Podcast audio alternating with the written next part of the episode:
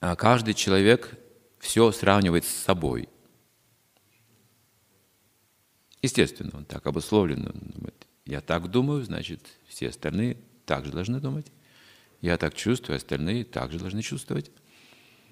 Но мужчина и женщина по-разному думают, по-разному чувствуют.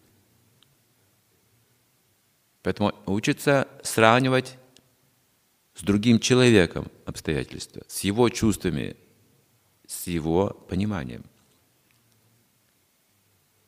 И, как правило, муж и жена сегодня не делают это. Они настаивают на своем понимании, на своих чувствах, каждый. Мужчина как мужчина, женщина как женщина, и фактически ожидает муж, что жена станет как мужчина, а жена ожидает, что муж станет как женщина. Тогда будет гармония. Отсюда все переходит в однополые отношения постепенно. Потому что нет уважения между мужчиной и женщиной. По этой причине. Поэтому культура начинает сдвигать ракурс, видите, в эту сторону. Не случайно.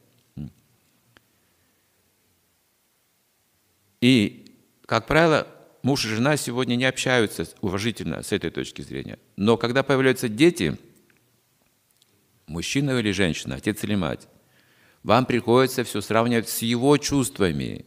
Видите? Тогда природа нам помогает в этом. Дети появляются. Но сегодня у нас немногодетные семьи. Это тоже не очень хорошо для семейного человека. Для семейного человека благочестие заключается в большой семье, многодетной семье, если о семейном человеке говорить. Именно просто сейчас в ракурсе семьи, поймите, не смешивайте сейчас с другими какими-то задачами, там есть разные семьи. Мы сейчас говорим просто о благочестии семьи. Благочестие может прийти не только от детей, понятно, но мы говорим сейчас вот в этом аспекте.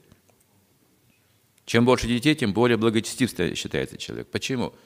Он становится более бескорыстным, потому что он учитывает характер и пожелания и чувства своих детей. Он служит бескорыстно. Вот это бескорыстие возвышает его разум, его как бы личность. Отец – это почетное, мать – это почетное по этой причине. И вот также говорится, вы должны заботиться друг о друге, как муж и жена, учитывая чувства и понимание другого человека взаимно. Вот это как бы ключевая суть брака. Увага – это славянский корень слова уважение. Увага означает внимание – если вы были, скажем, в Украине, там знак дорожности – это увага, то есть внимание. От этого корня идет вот это слово уважение. И современные психологи раскрывают этот принцип, который дается в ведах изначально. С него начинается вообще цивилизованная жизнь с, с, с, со слушания, уважения, прежде всего уметь слушать другого человека. Это называется шраваном.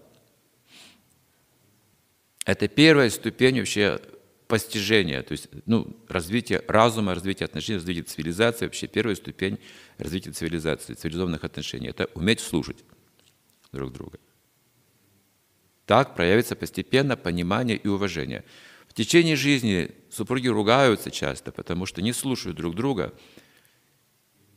Но если они дорожат отношениями, дорожат детьми, там, дорожат традициями да, семейными, которые все-таки нужно удерживать, им приходится переламливать свое эго, чтобы слушать все-таки друг друга, соглашаться друг с другом, с их пониманием. То есть болезненно они это проходят этот период, очень болезненный период. Но когда они его прошли, если кому-то удалось это пройти, и они услышали друг друга, они обретают мир в семье. Сегодня, к несчастью, большинство людей не преодолевают это трудное пространство к миру. Эгоизм. Не умеют слушать. И, собственно говоря, от того, что они не слушают, они начинают произносить тяжелые слова, перебивать друг друга, усиливать, кричать друг на друга, оскорбительные выражения использовать. И так они разрушают брак таким. Таким образом. Поэтому главное, я бы сейчас выделил для семьи, это научиться уважать и слушать чувства другого и природу другого. Взаимно. Не просто один слушает, остальные этим пользуются. Взаимно. Это брак. Это одно тело, муж и жена.